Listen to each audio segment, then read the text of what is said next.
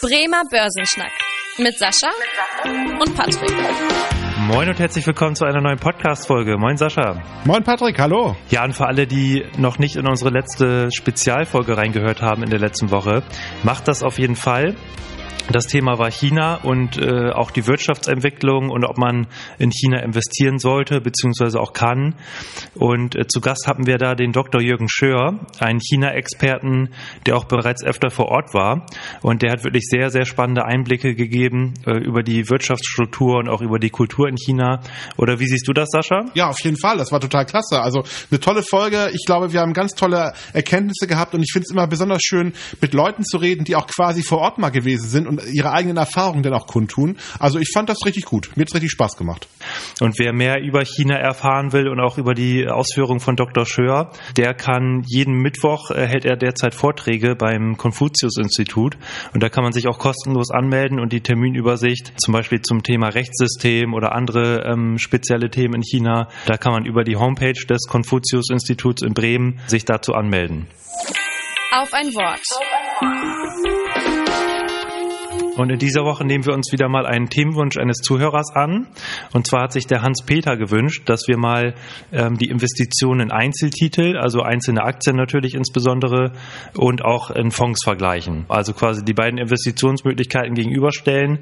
Vielen Dank an dieser Stelle für den Vorschlag und liebe Grüße. Wenn es weitere Themenwünsche gibt oder auch natürlich Fragen oder Anmerkungen, dann schreibt uns gerne eine Mail an podcast.sparkassen-bremen.de. Und an dieser Stelle nochmal richtig cool und viel vielen Dank, dass da echt so viele Themenwünsche eingegangen sind. Das freut uns natürlich sehr. Vielen Dank. Unser Thema der Woche. Ja, dann kommen wir auch schon zum Thema Einzeltitel versus Fonds. Und ähm, erstmal für diejenigen, die noch nicht so in der Thematik drin sind, Sascha, magst du unseren Zuhörern nochmal erklären, was überhaupt so ein Fonds ist, also was das für äh, eine Struktur ist und auch was das irgendwie für Vorteile eventuell hat?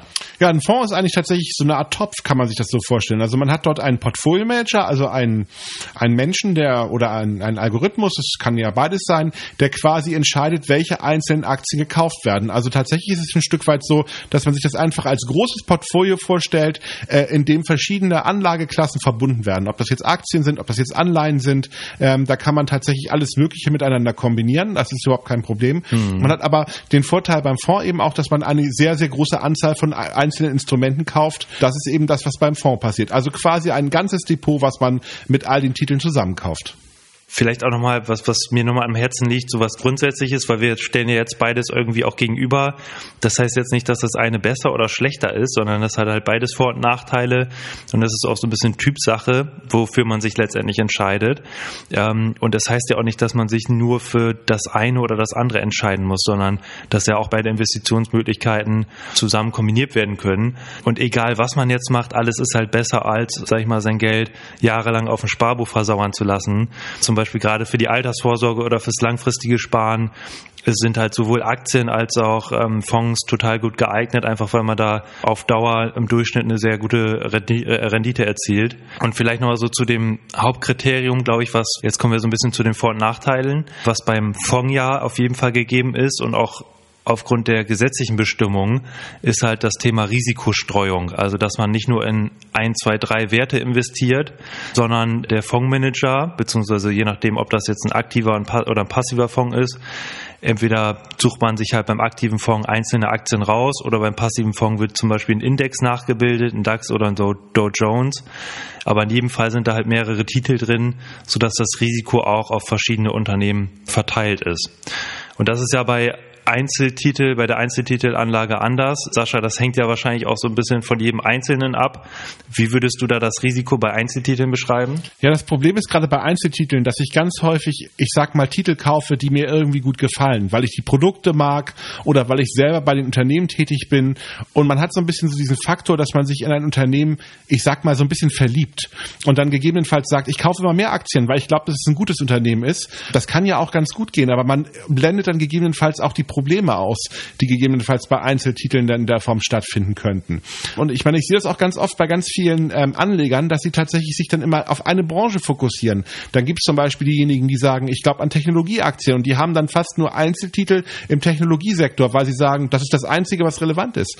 Und die Wirtschaft ist viel, viel größer und ein Fondsmanager kann natürlich auch viel, viel breiter agieren und hat eben den Vorteil, auch ein Stück weit das ein Stück weit so abzubilden. Also deswegen, äh, die, die Einzeltitelsituation ist einfach in der Form meistens auch immer sehr typgetrieben und hängt sehr stark von den Menschen ab, die sich damit beschäftigt haben. Das merken wir beide auch immer, wenn wir mal irgendwie bei Veranstaltungen mit Kunden reden. Einerseits diese Technologiebranche, andererseits ja auch das Thema Wasserstoff, dass ganz viele Deutsche halt sich entweder gar nicht an Aktien trauen oder wenn, wenn sie Aktien kaufen, dann halt auch nur aus einer ganz speziellen Branche, zum Beispiel Wasserstoff, halt eben ganz beliebt derzeit, wo man ja sagen muss, da ist halt ein sehr, sehr großes Risiko dabei, wenn man halt nur in diese Branche investiert. Und da hat man wirklich halt beim Fonds wiederum den Vorteil, dass man da halt auch verschiedene Assetklassen zum Beispiel auch drin hat, verschiedene Branchen, verschiedene Länder, ähm, weil das ist ja auch ein Thema, Assetklassen zu streuen bei Einzeltiteln ist ja gar nicht so leicht, weil zum Beispiel Anleihen sind erst ab einer bestimmten Stückelung möglich.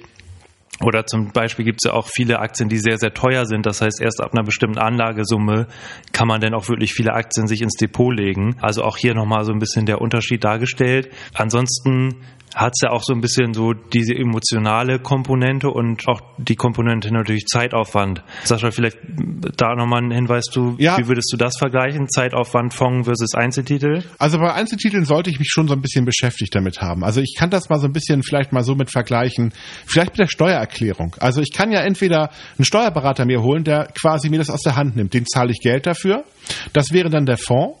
Oder ich mache die Steuererklärung selber und sammle dann meine ganzen Belege und äh, kümmere mich darum, auf up-to-date zu sein. Das macht einigen Leuten Spaß, anderen aber natürlich nicht. Und genauso kann man es auch Fonds versus Einzelaktien ein Stück weit sehen, die man bei der Zeit braucht. Wenn ich die Steuererklärung selber machen würde, spare ich Geld, weil ich den Steuerberater nicht bezahlen muss, mhm. habe aber vielleicht nicht das optimale Ergebnis, weil ich vielleicht irgendein Gesetz nicht kenne oder irgendwie vielleicht eine Abschreibungsmöglichkeit, die es gibt, vielleicht nicht genutzt habe.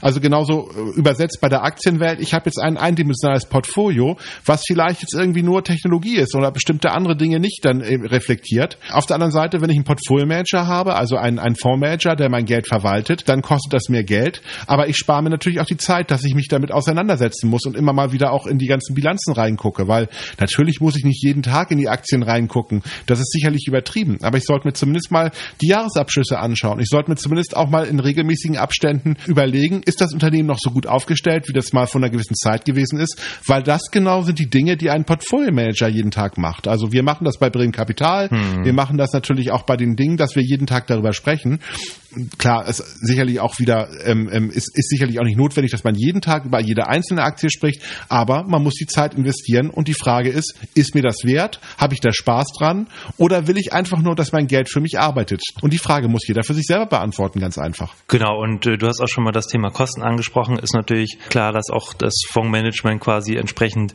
äh, eine Vergütung dafür bekommt. Und bei den Einzeltiteln muss man ja sagen, ist es jetzt ja nicht kostenfrei, sondern da kommen natürlich entsprechend die Order Kosten hinzu.